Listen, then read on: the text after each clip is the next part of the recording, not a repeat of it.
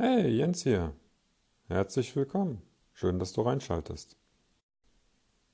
Bis jetzt haben wir uns in der Veränderungsreihe damit beschäftigt, was Veränderung eigentlich auslöst, was gegeben sein muss, was in uns drin passiert und welche Rolle eigentlich unser Selbstbild dabei spielt. In der heutigen und auch in den nächsten Folgen werden wir uns mit einigen Methoden beschäftigen, wie wir dann diese Veränderungen wirklich erfolgreich durchführen können. Jetzt haben wir uns entschieden, etwas zu tun, alles ist bereit, auch unser Selbstbild stimmt, wir trauen uns das zu. Und nun? Der Klassiker, der hier meistens als Antwort kommt oder als erstes in den Sinn kommt, ist die berühmte Disziplin. Du brauchst nur Disziplin und Willenskraft, dann wirst du das schon schaffen. Und ja, das funktioniert bei kleinen, leichten Veränderungen vielleicht, bei richtig tiefgreifenden und die dauerhaft da bleiben sollen, wird es verdammt schwer. Aus dem einfachen Grunde, na eigentlich sind es zwei Gründe, wenn man es genau nimmt. Das eine ist, unsere Willenskraft ist begrenzt. Wir haben nur einen gewissen Grad an Willenskraft pro Tag und bei jedem Teil, wo wir unsere Willenskraft einsetzen müssen, erschöpft sich diese. Und irgendwann, wenn dein Willenskraftakku recht leer ist, dann gewinnen wieder deine Gewohnheiten die Oberhand. All das, was du vorher gemacht hast. Das ist zum Beispiel ein Grund, warum Menschen, die mit Willenskraft versuchen abzunehmen, es sehr verdammt schwer haben werden. Weil sobald ihre Willenskraft unter einem gewissen Level geht, das ist wieder von Person zu Person unterschiedlich, ist die Gefahr ziemlich groß, in alte Verhaltensmuster reinzufallen. Und damit komme ich zum zweiten Grund, weil diese Willenskraft ist in unserem Bewusstsein, in unserem bewussten Teil unseres Gehirns. Und das ist auch der rationell denkende Teil. Wir haben es aber schon mal gehabt mit diesem Eisbergmodell. Dieser bewusste Teil, der macht ja nur einen Mini-Prozentsatz oben aus. Und der größte Teil darunter ist unser Unterbewusstsein. Sprich, unsere ganzen gemachten Erfahrungen und die verknüpften Emotionen dazu und unsere Erinnerungen. Also das, was bei vielen allgemein hin als Intuition läuft oder Bauchgefühl, Herzgefühl, auch wie immer es bezeichnen möchtest. Das macht aber einen Großteil davon aus. Je nach Studien, wenn du mal guckst, bist du vielleicht zwischen 2 und 5 Prozent für das Bewusstsein. Die restlichen 95 plus, die liegen alle unten in dem Unterbewusstsein. Und die erste Methode, die ich euch heute vorstellen möchte, die arbeitet auch mit einem sehr schönen Bild, nämlich die besteht aus drei Komponenten. Und die wird das gleich das Problem mit der Willenskraft auch sehr schön zeigen. Und zwar stammt die aus dem Buch Switch, How to Change Things When Change is Hard. Ich verlinke das Buch unten in den Show Notes, könnt ihr euch gerne mal durchlesen. Das Buch zeigt das Problem auch sehr schön auf und ja, es gibt auch Lösungen oder Lösungsmöglichkeiten in dem Buch. Fangen wir mal mit an. Im Grunde gliedern sie das in drei Komponenten. Und wir haben zum einen haben wir einen sogenannten Reiter, den nennen sie auch tatsächlich so in dem Buch. Das ist nüchtern betrachtet unser Bewusstsein, unsere Willenskraft und all das, was dahinter steckt. Und dann heißt er natürlich Reiter, weil er auf etwas reitet. Und in dem Fall reitet er auf einem Elefanten. Und auch das Bildnis ist ziemlich gut gewählt an der Stelle, weil dieser Elefant ist im Grunde unser Unterbewusstsein. Und durch dieses Bildnis zeigen sie auch sehr schön die Machtverhältnisse da drin. Und die dritte Komponente in deren Modell ist quasi der Weg. Der Weg steht für den, nicht nur für den direkten Weg zu deinem Ziel oder zu dem, was du erreichen möchtest, sondern auch um das Umfeld, was es drumherum gibt. Und alle drei Komponenten müssen bis zu einem gewissen Grad gegeben sein. Schauen wir uns das mal an einem Beispiel an. Nehmen wir einfach mal an, eine recht kleine Veränderung, die wir machen wollen. Gehen wir mal davon aus, dass wir die Angewohnheit haben, jeden Morgen auf dem Weg zur Arbeit uns irgendwo so ein Kaffee to go zu holen. Und das möchten wir uns jetzt gerne abgewöhnen. Der Auslöser ist jetzt eigentlich erstmal egal an der Stelle. Unser Reiter entscheidet jetzt, wir wollen keinen Kaffee mehr morgens kaufen. Punkt. Jetzt sitzt dein Bewusstsein da auf dem Elefanten drauf und sagt, okay, am ersten Tag, wir gehen nicht dahin, wir holen uns keinen Kaffee und gehen einfach direkt zur Arbeit. Der Elefant mag sich jetzt wundern, hm, komische Veränderung gerade, eigentlich gehen wir morgens immer in die Richtung erstmal, aber ist okay, der andere wird schon wissen, was er tut. Aber, und das ist die Krux oder der Haken an der Stelle hier ist, das Bewusstsein, sprich der Reiter, der muss die ganze Zeit die Kontrolle übernehmen. Weil wenn unser Reiter nämlich eines Morgens, auch nach einer Woche oder nach zwei, einfach noch schläft oder gerade nicht mehr ganz so aufmerksam ist, kann es nämlich passieren, dass der Elefant eines Morgens sagt, boah, ich habe keine Lust, der sagt ja überhaupt nichts. Da hinten ist mein Kaffeeautomat, ich brauche meinen Stoff. Sonst kann ich ja gar nicht funktionieren.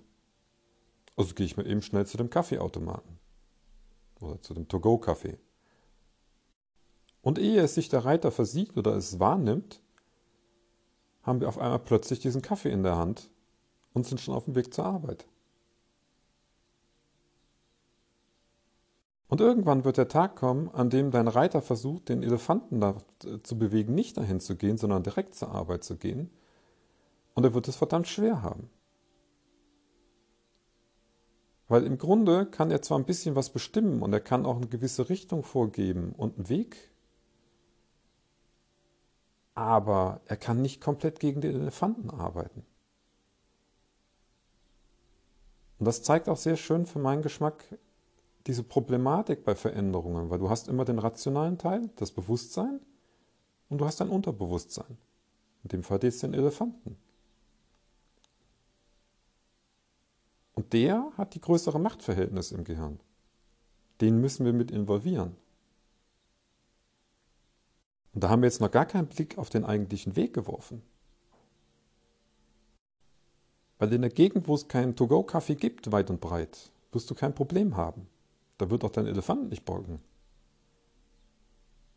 Wenn du aber von diesen Ständen quasi rundum äh, überall an jeder Ecke umgeben bist,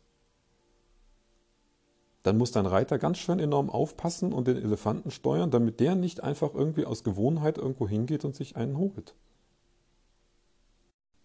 Du siehst, das ist gar nicht so einfach. Allein bei so einer Pillepalle wie ich trinke mein, äh, mein To-Go-Kaffee morgens nicht mehr. Es sind auch alle drei Komponenten wichtig. Weil du kannst zwar deine Willenskraft nutzen und vielleicht macht der Elefant auch mit, nun, wenn du in einer absolut unpassenden Umgebung dafür bist, wirst du es schwer haben. Abnehmen oder mit dem Alkohol aufhören oder Rauchen aufhören sind oft solche Fälle. Vor allem, wenn du in einer Umgebung, Familie, Clique, Freundeskreis oder wie auch immer, drinsteckst, bei denen das, deine Veränderung komplett gegen deren Struktur läuft. Wenn du zum Beispiel Raucher bist, selber Raucher bist und in der Rauchergruppe hängst und du entscheidest dich jetzt aufhören zu wollen und nicht Raucher zu werden,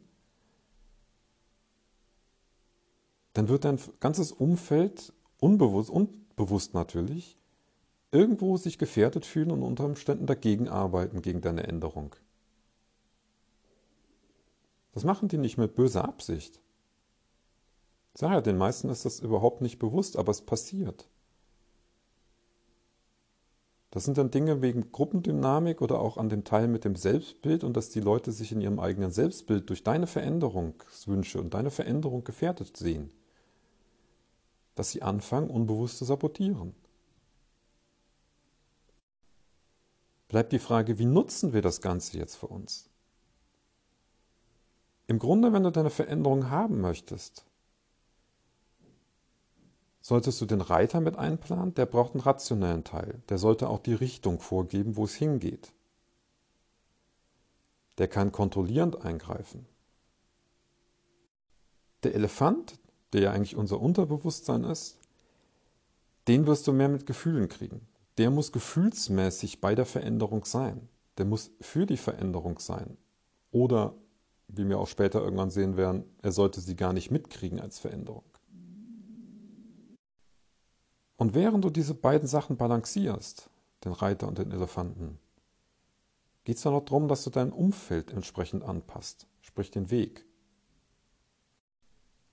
Und hier liegt zum Beispiel eine Schwierigkeit drin in diesem Umfeld, das wir oft nicht wahrnehmen haben, oder wollen eigentlich. Das ist nämlich das Problem oder es nicht ändern können, weil es auch bedeuten kann, dass wir unseren Freundeskreis ändern müssen, dass es bedeuten kann, dass wir Teil unserer Familie rauskicken müssen. Es kann auch bedeuten, dass sein Partner dagegen ist. Dann wäre eine Konsequenz, deinen Partner loszuwerden, wenn du diese Veränderung willst, um es dir einfacher zu machen. Oder du lebst mit dem Hindernis. Ich meine, es heißt ja nicht, dass deine Veränderung nicht klappt, wenn nicht alles drei stimmt. Es wird halt entsprechend schwerer, je nachdem, wie die Rahmenbedingungen sind. Aber, und so offen und ehrlich bin ich bei solchen Themen auch, ich habe das schon selber erlebt, dass halt im Zweifelsfall auch dein Umfeld dran glauben muss. Dann hast du halt Freunde weniger. Es gibt nicht umsonst diesen Ausdruck oder Sprichwort, was ja gerne in diesen Online-Marketing-Kreisen bekannt ist und genutzt wird. Du bist der Durchschnitt deiner fünf besten Freunde. Oder zumindest der fünf Leute, mit denen du das möglichst tagtäglich oder wöchentlich regelmäßig abhängst. Hängst du nur mit Saufkumpanen ab, kann es dir sein, dass du auch ein Saufkumpane wirst. Möchtest du da raus, wirst du es schwer haben. Sind deine fünf besten Kumpels erfolgreiche Unternehmer, wirst du die Gewohnheiten von denen abgucken und mitmachen. Ich meine, an den Aussagen ist schon was dran. Ich meine, das heißt nicht automatisch, dass es passiert, weil sonst müsste jede Tagesmutter oder jedes Tagesvater, der eigentlich nur mit Kindern umgeben ist, mit Kleinkindern, müsste ja zu einem Kleinkindverhalten übergehen. Ist nicht so. Aber auch die haben zum Beispiel irgendwann Probleme. Oder Mütter oder Eltern in der Elternzeit. Es ist die geistige Unterforderung irgendwann. Wenn du nur mit Kindern abhängst, dann ist das herrlich. Ich liebe meine Tochter. Aber du hast halt tatsächlich einen Teil. Bis zu einem gewissen Grad bist du als Erwachsener irgendwann geistig unterfordert. Hängt natürlich auch von dem Kind ab. Mit einem hochbegabten Kind hast du vielleicht weniger das Problem. Mit normalen Kindern wahrscheinlich eher. Die interessieren auch andere Sachen. Aber genug, bevor wir jetzt abschweifen, bringen wir das Ganze noch zum Ende jetzt. Nach dem Modell aus dem Switch-Buch hast du drei Komponenten. Du hast den Reiter, sprich dein Bewusstsein. Du hast den Elefanten, sprich dein Unterbewusstsein. Und du hast den Weg, sprich deine Umgebung. An den drei Stellen musst du daran arbeiten, dass der möglichst der Pfad für deine Veränderung und zu deinem Ziel einfach ist. Der Reiter gibt die, äh, die, die Richtung vor, der Reiter greift mit Willenskraft ein und lenkt, wenn es brenzlig wird. Den Elefanten musst du auf Gefühlsebene mitnehmen, der muss das wirklich wollen, wo du hin willst. Und auch sehen, dass es ihm was bringt und keine Angst haben und solche Sachen. Und du musst dir den Weg freischaufeln. ausgedrückt, die dir deine passenden Rahmenbedingungen schaffen, die du brauchst, damit die Veränderung erfolgreich wird. Und welche Taktiken und Möglichkeiten wir da haben, das machen wir in der nächsten Folge. Bis dahin, viel Erfolg.